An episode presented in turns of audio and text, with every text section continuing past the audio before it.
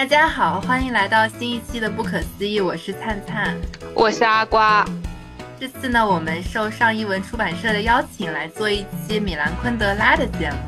然后呢，我们主要是读了两本书。其实这次呢，主要是阿瓜读，主要读了两本书，呃，寻找米兰昆德拉和不能承受的生命之轻。然后上译文出版社呢，也推出了一系列米兰昆德拉的新的。装帧版本的书，然后它这个装帧版本还挺有趣的吧？要么请阿瓜简单介绍一下。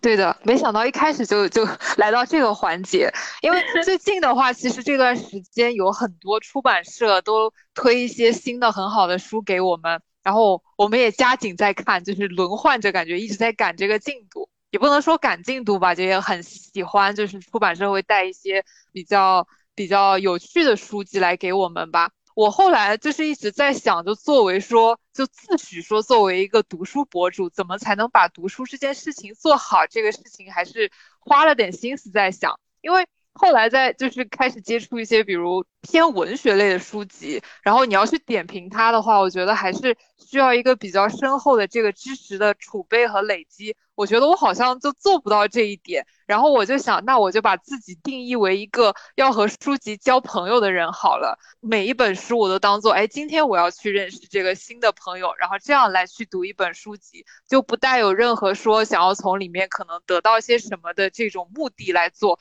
所以米兰昆德拉这个书，我觉得也比较符和交朋友第一定义，以色取人。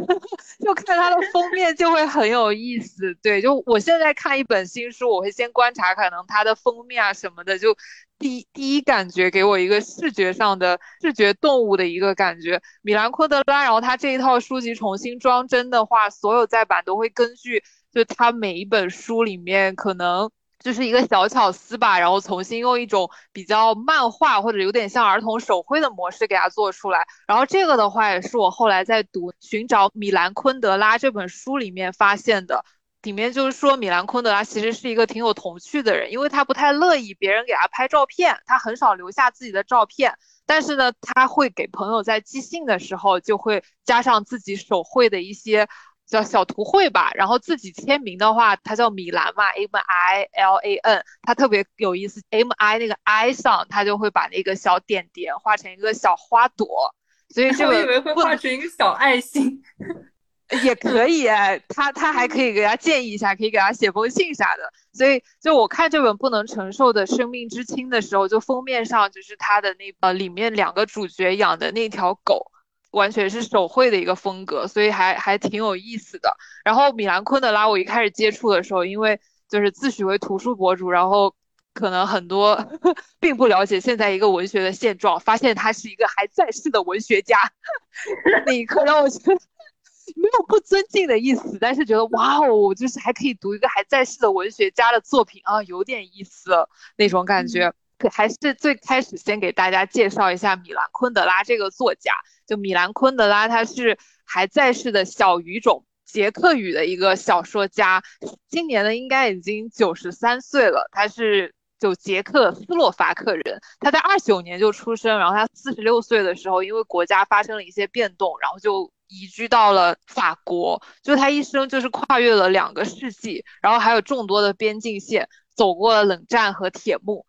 他在他的小说里面《笑忘录》中写到一句：“仿佛一切命定。”每个人可能自少年起身上就背负着一个未来流亡之地，所以他对于故国的一些反思，或者说是对于在异乡的一些情感啊，还有一些想法，都贯穿在他所有呃文学作品中。我觉得这个还是就是有时候还还挺沉重的，因为我发现他会。幻化，把自己幻化成不同的人物，但是呢，很多都离不开布拉格和法国这两个地方，就一直去变换着不同的经历，然后不同的角度去讲述这个事情，还有里面一些非常细腻，然后婉转的心思。虽然说他觉得自己应该是一个隐形的艺术家，就不要把自己的个人的一些经历带入到他的作品里面，但是我读了三本，然后我发现这个事情就一直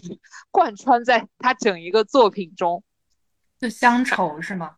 对，会有乡愁。然后我觉得他对于布拉格的感情，其实后面是就是很复杂、很细腻的，并不是说一味的思念，他也会去反思，说我重新回到我的故国之后，反而我会觉得陌生了，我会觉得不舒服，是因为有没有人，就像那个呃奥德赛一样，他在外不是流亡了十年嘛，然后在海妖的岛上被扣住了，然后十年之后他回到故土，回到故土之后，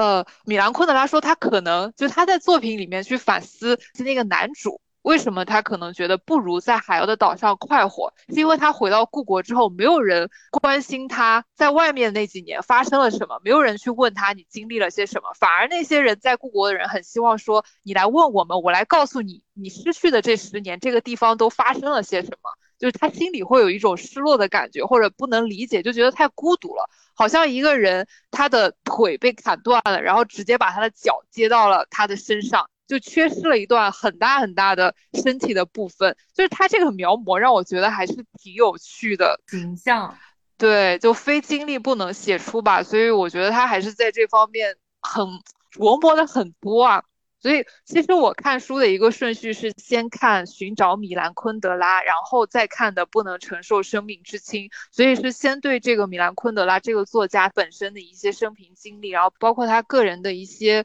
喜好吧，或者小习惯，有了一个大概的了解之后，才去读他的文学作品。所以想跟大家介绍一下米兰昆德拉比较有趣的点。首先就是刚才他说他是一个隐身的艺术家，他很不愿意拍照嘛，所以更愿意给人寄他自己手绘的一个图画，而不是信件，因为他比较推崇福楼拜那一套，艺术家应该尽量设法让后人相信他不曾活在世上。而且我觉得他还比较虐狗的一点是说，只有妻子薇拉有权将他囚禁在镜头中。很有意思，对，所以背后的原因就是他不愿意将太多他自己个人的经历套用在他笔下的人物中嘛，让公众去近乎粗暴的揣度他这个写的这个人物是不是又套用上了他的哪一段经历这个样子。当然跟他就经历的整个时间段的波动，我觉得也有关系。但是实际上，我觉得贯穿在他整个文学作品中，其实还是有很多与故国与布拉格一些很复杂的情感吧。嗯。是的，米兰昆德拉的话，他其实是出生在一个音乐世家嘛，他曾经或许有机会成为一个音乐家，但是呢，他最终选择了写作。后来呢，就是传说他在写作的时候还会有一种听音乐的感觉，就是传说中那种天才的通感。所以这个还挺有意思的。这不是跟希特勒杀人的时候要听交响乐是一样的？原来还有这个故事吗？对音音乐的通感还是能给人带来很多灵感的，嗯，而且他就是对于这种古典音乐的积累还很多的，去贯穿在了文学作品的一个写作中，他会有一些音乐，然后再结合那个主人公的一些故事背景吧，在不能承受的生命之轻里面也有很多这种纠结的部分。然后，因为米兰昆德拉他经历了很动荡的年代嘛，有一段时间就夫妻俩一直被监视。我觉得这里就薇拉他的妻子有一个特别特别好玩的点，就他们被监视的时候，就内部其实有一个代号，那个活动叫精英主义者，其实就说米兰昆德拉，就是我们要时刻关注这个精英主义者。到很久很久以后，薇拉就发现他在机构档案袋里，他的代号是精英主义者二号，他就觉得。我为什么是二号？就是是她丈夫的一个陪衬，所以她就给当时给他们做传记的那个作者发了短信，说：“我感觉我受到了侮辱，我也要加入 Me Too 的行列。”她真的好可爱。哦，也也插播一下，后面我们会推一系列，就是就书叫，比如说《精英的傲慢》啊什么的，也来讨论一下这些问题。那我觉得薇拉真的还蛮可爱的，就是。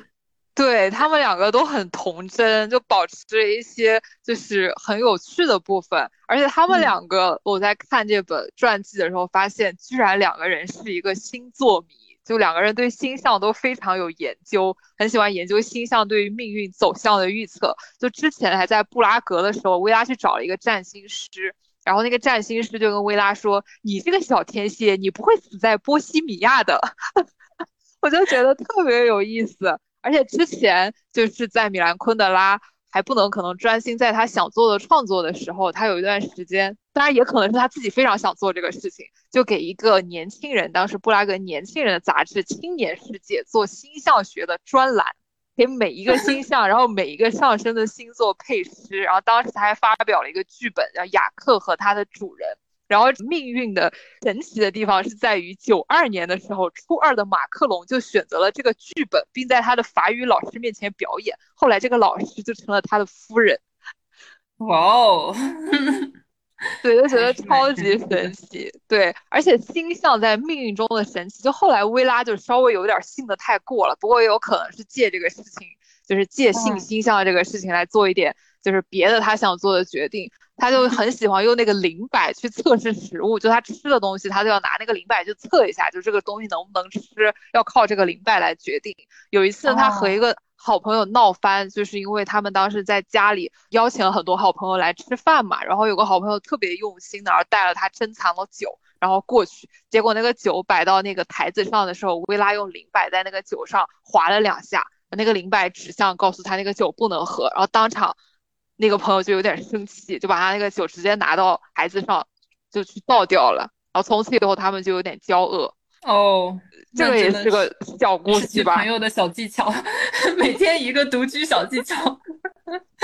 然后又说回他们两个很虐狗的故事。有一年，薇拉然后米兰，他夏天他们两个人出去度假的时候，米兰昆德拉说不要带打字机了，但是薇拉就没有听，他就随身悄悄的还是带上了米兰昆德拉的打字机。他们度假了六个星期里面，然后由米兰口述，维拉打字，六个星期里面就完成了《笑忘录》的初稿。那本《笑忘录》是我正在读的那一本书，真的超厚。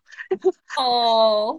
对，因为米兰他是那种漫游型的，他不需要一个很安静的或者绝对的创作环境来创作，所以他们两个就是泳池边写一写，然后花园里面写一写，喝喝葡萄酒写一写。你嫉不嫉妒这种天才型的作家？天呐，好羡慕！我的天，这不是我的理想生活吗？对他那这样说来，他跟村上就是完全相反的作家。村上好像还是要有一个比较严谨的 schedule，然后去 follow 他自己的整整个计划。就比如说，我要上午跑完步、游完泳，然后开始一天的写作，然后我的写作要翻译成英文，再翻译回日语，然后再怎么样让语言更精简，就是完全不一样。但是我去读这本就是不能承受的生命之轻的时候，也觉得他的语言其实也还挺不错的。待会儿讲。讲的时候可以再细讲，哎，但我觉得对，所以其实我们是需要一个这样的老婆，你知道吗？就是你只要讲给他，然后他就可以帮你打出来，对，而且他穿着泳衣喝葡萄酒。嗯，而且米兰说，我当时写作的话，其实也不是想写，我只是为了让薇拉开心，因为不想让她看着打字机难过。当时我看到这里的时候，我就在想，昆凌能不能去夜夜站在周杰伦的钢琴前面，表示一下，就捂着心口也不说话，就叹气，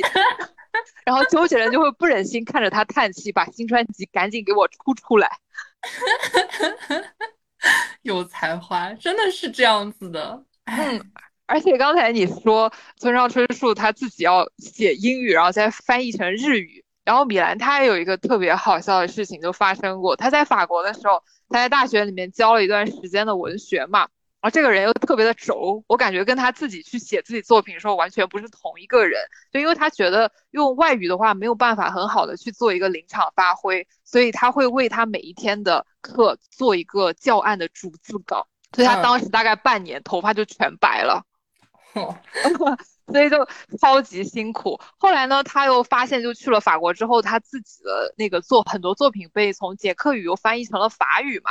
然后他有一天在他自己的法语版的那个玩笑里面，发现自己捷克语写的“天空是蓝色的”被翻译成了“在雪青色的天空下，十月举起了他华丽的盾牌”。他开始愤怒地拍打周围的空气，就。翻译成了他的拳头像发飙的风车般发泄着怒气，但其实这个我觉得翻译的还蛮好的。我觉得那个译者可能应该自己写一本小说。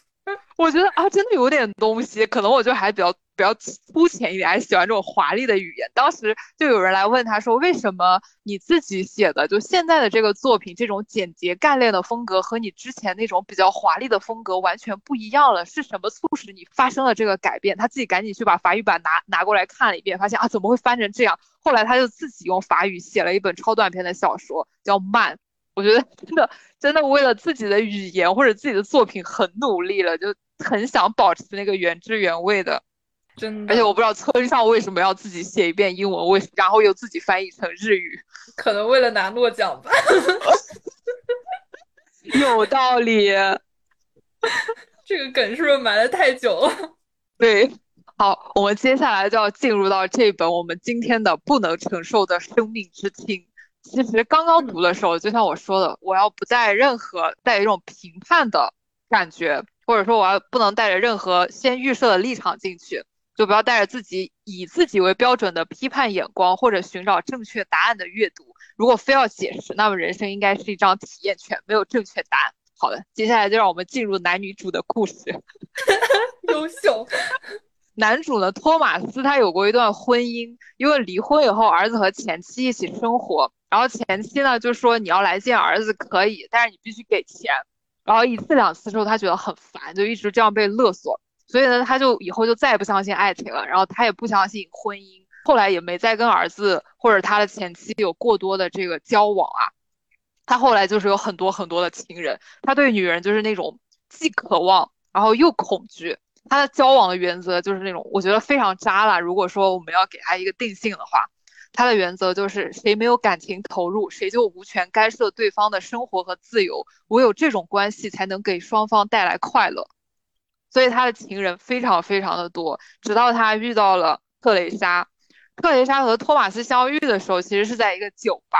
但是呢，就是特蕾莎她这个女生，她一直都很向往另一种和她现在状态截然不同的一种生活。有一次，特蕾莎呢就听了一场贝多芬的音乐会。那场音乐会只有三个听众，但是一场弦乐四重奏。从此以后，贝多芬的音乐对于他来说就是另一面世界的具体形象。这个我就觉得是米兰昆德拉他对于音乐的一种通感在贯彻在他整整个作品之中。然后他和托马斯第一次相遇的时候呢，是因为很多偶然。我觉得这个偶然很神奇啊，因为我最近听了很多朋友的这个爱情故事以后，我发现人在年轻的时候是很相信偶然的力量。几个大概三个偶然就能相让你相信这个是你命中注定的另一半，这个事情我觉得很神奇。而且米兰在这里就他描摹的也非常细腻，我觉得真的很神奇。就他们两个第一次相遇的时候，是托马斯偶然的代替突然犯了坐骨神经痛的主任到另外的城市看诊。特蕾莎第一次看见托马斯，就是因为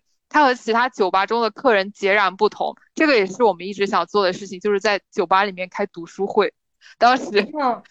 当时托马斯就是靠这一点直接吸引住了特蕾莎，因为特蕾莎看见，哇哦，这个人在酒吧里面，他居然桌子上摊开了一本书，好神秘哦。他觉得这个一定是什么秘密兄弟会的暗号，所以托马斯一抬眼看见特蕾莎，然后对他笑了一下，说来一杯白兰地。然后正当特蕾莎给托马斯上白兰地的那一刻，他耳边就传来了贝多芬的乐曲。所以你知道，感觉突然圣光都从头上打下来。所以结账的时候，托马斯他说他要挂房账，然后他的房间是六号，恰好又是之前特蕾莎家的门牌号，也是他现在下班的时间六点。这虽然有一点扯，但是你知道，就突然一二三个巧合之后，他会把第四个巧合也全部加上去。而且后面还有第五个巧合，就特蕾莎那天下班的时候，看见托马斯正好坐在酒吧对面的黄色长凳上，他前一天也正好坐在一样的位置，而且膝盖上还放了一本书。嗯，所以六次的偶然让他们确信应该是特蕾莎。特蕾莎现在他确信这就是他命中注定的爱情。他当时就觉得偶然的命运之鸟一起飞落在他的肩头，那不是上天送来的另一半吗？所以他不可救药的爱上了托马斯，但是刚才也提到，就托马斯，因为他之前的那个婚姻生活或者亲密关系，所以他没有办法单纯的为了特蕾莎放弃其他的情人。虽然我觉得托马斯也是爱特蕾莎的，但是他觉得就是和其他的女人保持一个情人关系是他探索人生意义的一种方式。但是特蕾莎又因为这种感情备受折磨，因为。特蕾莎觉得她能给托马斯的只有她的忠贞，所以两个人完全要的可能是不一样的东西，所以我觉得他们两个的感情从一开始就可能注定要非常非常痛苦。托马斯也很奇怪，就他很爱特蕾莎，但是他每次还是要出去见其他的情人，但是一见到其他的情人，他就想着我要赶紧完事，我要回去找特蕾莎。就两个人就搞得就很很纠结，所以非常痛苦。然后特蕾莎后来发现他一直有很多情人之后，就从来也没有想过离开。他甚至还会要求托马斯说：“你下次去见情人的时候带上我。”就一种自虐式的爱情。我觉得其实因为前面一段我还是看了的嘛，然后我当时就感觉说那个特蕾莎，哦，就托马斯，他他其实整本书的结构上还是蛮神奇的，一开始是。虽然都是以那个第三人称，就比如说这个人是托马斯，然后怎么怎么样，后面是特蕾莎怎么怎么样，但是其实呃视角上是有一个那种镜头的切换，比如说第一部分轻与重是讲托马斯的视角来看这些事情，来看特蕾莎怎么怎么样啊，他为什么会想跟特蕾莎结婚，然后呃第二部分灵与肉就开始讲特蕾莎的视角里面，她的妈妈的成长过程是怎么样的，然后怎么样造就了特蕾莎这个性格。呃，为什么他会想跟托马斯在一起？然后在后面再有一些其他人的视角，包括他情妇的视角，还有他情妇的情人的视角，就这些就还蛮神奇的，就构成了一个挺宏大的世界吧。托马斯喜欢特蕾莎那一点，好像是说特蕾莎，因为他在特蕾莎身上感觉自己特别被需要，就是特蕾莎会像小孩子一样，一定要抓着他的手睡觉。他的之前的情人他都不爱留过夜，就为了不让那些情人留过夜，他家里甚至都没有买床，就是买一个沙发。但是特蕾莎就是能够接受，然后就是这一点，然后就非常的依赖他嘛。然后，但是后面第二部分就说到说特蕾莎为什么能够接受，就是为什么睡觉的时候一定要拉着那个托马斯睡觉，也是说其实他从小就特蕾莎的小时候的那个环境，就包括特蕾莎的母亲，特蕾莎母亲其实长得特别的漂亮。当时我看到。就描绘他母亲的漂亮那段话，我印象特别深刻。就是说他母亲有九个追求者，然后第一个是特别的英俊，第二个特别智慧，第三个特别有钱，第四个周游列国，第五个会拉小提琴，然后第六、第七个就是啊这几个特色我是记下来了，反正就是差不多有这么几个吧。嗯，然后还有还有说什么最后一个极具男子气概，然后但是最后嫁给了那个极具男子气概的人，并不是因为他母亲喜欢这个男生具备男子气概，而是因为他。他们，呃，在发生关系的时候没有注意，不小心怀孕了。然后他结婚以后，结婚以后每天都在后悔，觉得前面八个前面八个追求者怎么着都比第九个好。然后，但是又没有办法改变，所以他在从小的成长过程中，就是因为你可以看出他母亲是一个特别美丽的人，但是他就后面就是为了想。脱离想跟自己以前的生活划清界限，所以就后面他的母亲就极其不想表现自己的美貌，就每天就也不穿衣服在家里走来走去，然后甚至后面为了跟自己过去被追求的生活划清界限，宁可去向一个骗子求爱，后来跟一个骗子跑了，搞得那个最后她之前的那个老公也特别难受，搞得特蕾莎成长过程中也是觉得。也不是觉得，就是他母亲的一些行为表现就特别的不优雅、不美丽吧，就甚至可以用粗俗来形容。然后就是甚至对特蕾莎也有一些打压呀这些部分在，所以他其实特蕾莎内心里是一直希望有一个人来拯救她，所以她从小。睡觉的时候，他就是自己左手拉着右手睡，假装有一个人拉着他走出这个深渊。所以，其实当他遇到托马斯的时候，他就会拉着托马斯的手，就是他们第一次在一起的时候就拉着托马斯的手。然后，没想到托马斯反而被这一点打动了。所以，其实他们俩做这件事情的出发点是完全不一样的。嗯，没想到凑在了一起。对的，可能对，所以，我所以这个偶然也蛮蛮神奇的。对，真的就是命定的偶然。那后来，我不知道你有没有看到，就是也是因为，就因为故事，它基本我看了几本小说，它很多故事的预设都是发生在布拉格嘛。后来也是因为布拉格比较动荡，他们两个托马斯就恰好有一个国外认识的医生，给了他一个工作机会，他们他们两个就一起移居到了苏黎世。后来呢，居住了一段时间之后，特蕾莎就觉得。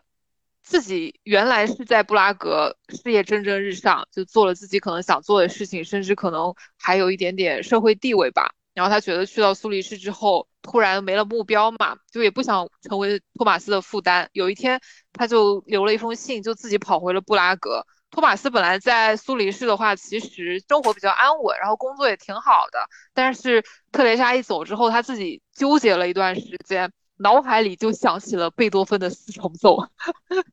就非如此不可吗？然后他想了很久，非如此不可，然后就辞了那个工作，直接又跑回了布拉格。他回去之后的话，其实他就是因为在那边可能待的不是很顺心，或者待不下去了嘛，才才跑出去的。然后再回去之后呢，其实医院里他也待不下去了，他也没办法，就丢了他最喜欢的、比较成就感的外科医生的工作，只能去做一个擦玻璃的工人。而且这这块儿我觉得就特别好笑，就他一开始觉得挺痛苦的，擦玻璃啥的。但是后来他就发现了，就是在工作中摆烂的快乐，这个超好笑。因为他一开始就是发，他发现自己做完全不在乎的事情，自己完全不在乎的事情，这件事情真的太美妙了。为什么？就是因为他不是从事的，不是内心里面觉得就是啊，我非如此不可的这个事情。原来他做外科医生就觉得一定要救死扶伤，这个事情给了他很大的一个内心的成就感。所以他就很看不起那些可能哎在街上无所事事或者一天工作里面觉得没什么建树的人。他后来的话，他觉得做这种擦玻璃的工作可太开心了，只要一下班就可以完全的把他的工作丢到脑后，然后他就体会到了以前他看不起的人的幸福。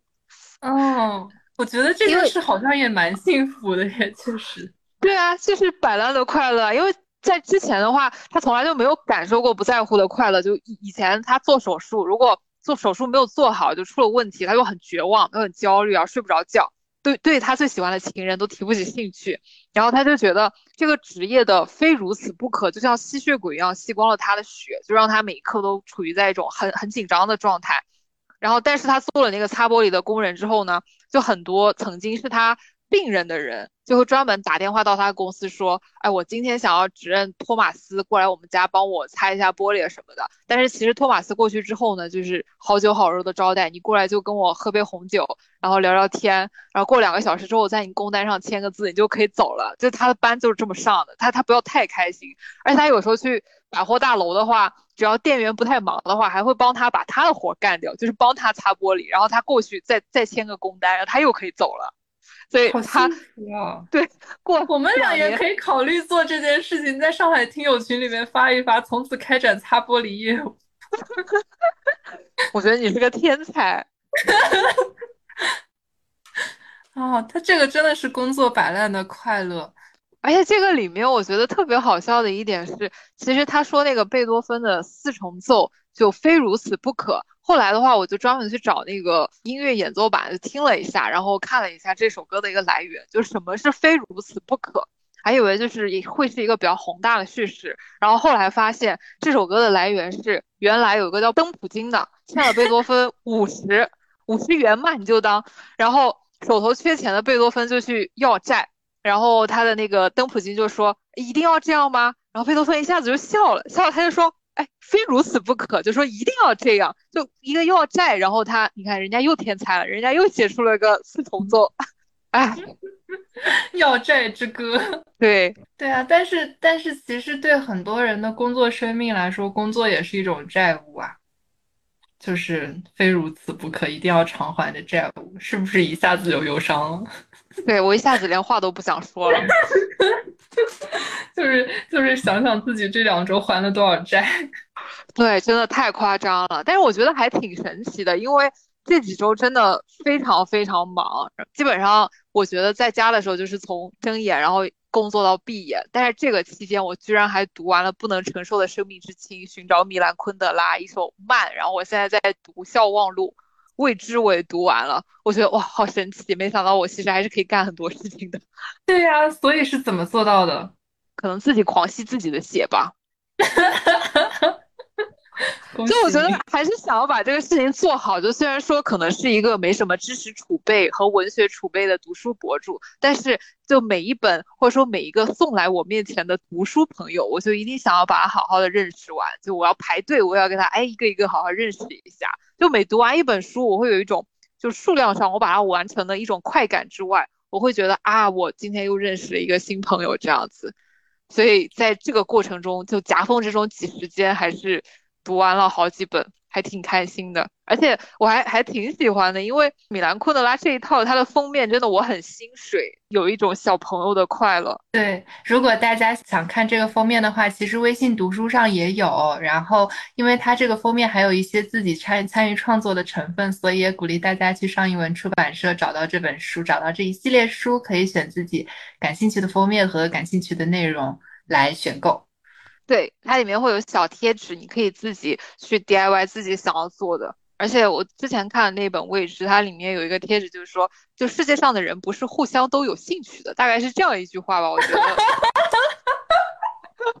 这也太人间真实了吧！对，我觉得大概是这样一句话，我觉得啊，我觉得好好看啊，就光看那个小贴纸，然后就开始看那本书。嗯，然后这本不能承受的生命之轻的话，它封面上这个狗狗也是跟里面特蕾莎和托马斯后面他养的一个狗有关。这个狗叫卡列宁。就原来因为他们两个见面的时候，特蕾莎来找托马斯，他手上拿着一本《安娜卡列宁娜》，本来是想给这个狗取名叫托尔斯泰的，但是托马斯他觉得是个小丫头狗，不能叫托尔斯泰，所以。但是呢，也不能叫卡列宁娜，就是他又觉得那狗嘴长得很滑稽，就给它取了个名字叫卡列宁，所以封面上的这只狗狗叫卡列宁哦，好可爱。我这段时间的生活过得跟你是完全相反的，因为我那个自从离开了上海以后。我现在看手机的频率都变少了，然后就是工作完之后呢，就跟家人朋友一起，然后但是再次看这个不能承受的生命之轻的时候，其实会有更多感触，因为它其实是一个，就是确实是像福楼拜说的，艺术家应该尽量设法让后人相信他不曾活在世界上，或者现至少现在没有活在这个世界上。对不起，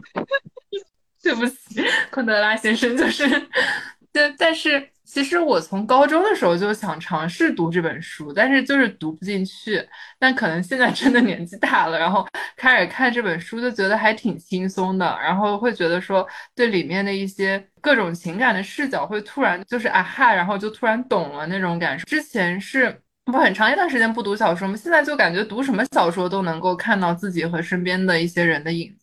然后觉得特别的神奇，可以去体会这个世界。我发现，就看这本书的过程中，反而是说在看一些不一样的，别人能够用文字写出来一些细腻的视角和一些很复杂的心思。如果说光说那个托马斯和特蕾莎的亲密关系，或者说他们两个的故事吧，你你并不能得到说，哎，这是一段很健康的，或者说值得我去学习的相处的或者亲密关系的模式，或者说你你也不能。奢求从这一本书里面去寻求到什么可能怎么去处理这个亲密关系问题的答案或者正确方法，所以这个是我觉得慢慢的看这些文学作品比较神奇的一个地方吧。因为我我之前看到过一个说法特别有意思，就是说，呃，现在的人很多很喜欢去找心理咨询师，因为其实最后他们想要去寻求的答案还是说我们人生的意义是什么，我们又是谁。大概就是这种人生究极答案，但是其实这些问题应该是由文学作品来回答的。哦，嗯，所以说弗洛伊德他说到，原来他就是自己开了一个心理诊所嘛。就那个人的观点是，弗洛伊德他真的很会，就是一边自己开心理诊所给人家做心理咨询，完了又用人家的故事去完成自己的文学创作，就他两边都占了，确实是很神奇的一个人，也很取巧。是的，心理咨询师真的很适合，就是去写文学作品，因为人性的参差嘛。然后包括其实那个有几本也是心理医生写的，就心理咨询师写的书，什么《当尼采哭泣》一系列小说，就还蛮神奇。他们有很多的隐喻在。呃，其实我想说的就是为什么。就要读文学作品这一点，其实就感觉很多东西在世界上确实是存在过的，你就不会孤单。我觉得他这个其实跟就其实跟我看《如果爱》的那个电影《如果爱》，金城武、周迅啊、张学友啊那些人演的那个《如果爱》那个电影的感受很像，就是那部电影看完确实就感觉就是谁也不爱谁，然后但是纠缠了好多年这三个人。其实，因为像那个不能承受的生命之轻里面，确实就是说，除了那个男女主角，就如果是说他们官配嘛，男女主角视角之外，还有情妇啊、情妇的情妇啊这一系列视角，看完之后也会觉得说，没有像原来很多的，就是童话故事或者一些就是比较。单一剧情的剧里面一样，就是有一个很主线清晰的感情，而是说着重是说这个人的成长经历是怎么样的。然后，呃，你喜欢这个人的点，可能跟他想表现的点完全就是一种有一种误会，但是刚好打在了你的需求点上。包括其实里面有很多，因为他其实还算是一个比较现代的现代的作家嘛，就包括里面女主要去去外面找工作，呃，找工作其其实她是做一个摄影师嘛，女主就是在那个男主情妇的帮助下成为了一名杂志摄影师。然后后面就以摄影师的身份去找工作，然后他去找工作的时候，有一个呃有一个杂志社的人就很赏识他，也是一个女生就很赏识他，说你可以去拍一些怎么怎么怎么样的作品，然后什么什么的。然后女主就说，其实我没有这么多这样的想法，然后其实我的生活就是我的丈夫啊，怎么怎么样。因为女主确实还挺爱男主的，就是能感觉到。女主也说，但是我知道我这样说的时候，你会觉得我的思想观念非常的落伍。然后其实他那句话我还挺挺打动我的，因为你说你喜欢你的猫，喜欢你的狗啊，或者怎么样，或者是说喜欢一些其他的东西，甚至说喜欢摄影，别人都会对你有一些尊重。但是如果你说我只喜欢我的妻子或者喜欢我的丈夫，就特别是说女生说我只喜欢我的丈夫的时候，别人就会觉得你非常落伍、不女权、没有自我。但是其实我觉得人与人之间的深刻感情。好像也并并不一定是这样的，当然这个可能不是那本书讨论的主要内容。还有一个就是说，其实他把女主描绘的也是为什么女主愿意去跟男主一起去找别的情妇，甚至还有一段挺像《午夜巴塞罗那》的那个场景，说女主跟那个情妇单独拍了裸照。他们俩之间的互动是怎么样的？然后情妇也是愿意帮助女主的那种比较边缘的感情吧。那一段的时候，其实我觉得像女主其实是想体现，就是首先她确实太依赖男主了，然后其次她也想体现自己的掌控欲和自己是作为一个，就是她跟男主都是作为一个双性，就既是男性又是女性的成分去参与和那些女人的爱情之中，就并没有把自己就完全当做就是男主的，其实是为了。让自己和其他的女人区别开来，就是我觉得看到那个视角，我就觉得还蛮神奇的。你一开始看的时候，你会觉得就是特蕾莎是一个就是不可理喻的女人，就会觉得她很多地方做的不一样。但是她昆德拉作为一个男性角色，居然把她合理化的描述出来，觉得还是挺神奇的。所以我也觉得现在看很多作品，就是先不要预设任何观点，或者想着要寻求任何答案，真的就。用他的视角去体验就好了，就这个感觉还蛮神奇的。就把自己清空之后，然后就可以看到很多不一样的东西。因为现在我是觉得，就社交媒体里面，你很多可能会就只有一个正确答案，或者一到两个，就没有其他的解法。这个我觉得是不太好的一个事情。所以我觉得大家想要找可能我们的人生意义是什么啊之类的究极问题的时候，不妨把目光放到文学作品之中。因为它允许很多的荒诞和离经叛道的存在嘛，对，也是像你说的，你会发现你并不孤单，因为人的思想又不是一条直线，每个人的经历也并不都是一样的，你需求的东西也是不一样的，所以没有必要去寻求一个统一的答案。是的，然后这就是我们这期的节目，欢迎大家在我们的小宇宙、喜马拉雅等等平台下面多多留言，我们会抽取部分幸运读者送出我们的米兰昆德拉系列的书籍哦。也欢迎大家在呃小宇宙、喜马拉雅、苹果 Podcast 等等平台关注我们。想到听友群里来找我们玩的话，可以微博搜索“不可思议 Bookish 播客”，或者在小宇宙的主页上都可以看见我们进入听友群的方式，也希望大家能找到更多的人一起读书、一起玩儿。我们还设有各个区域，比如说上海、北京、深圳、珠海、西安、杭州、四川等地的分社。然后也欢迎大家在线下能够多多找朋友们一起玩儿。这就是我们这期的节目，谢谢大家，谢谢大家，我们下期再见。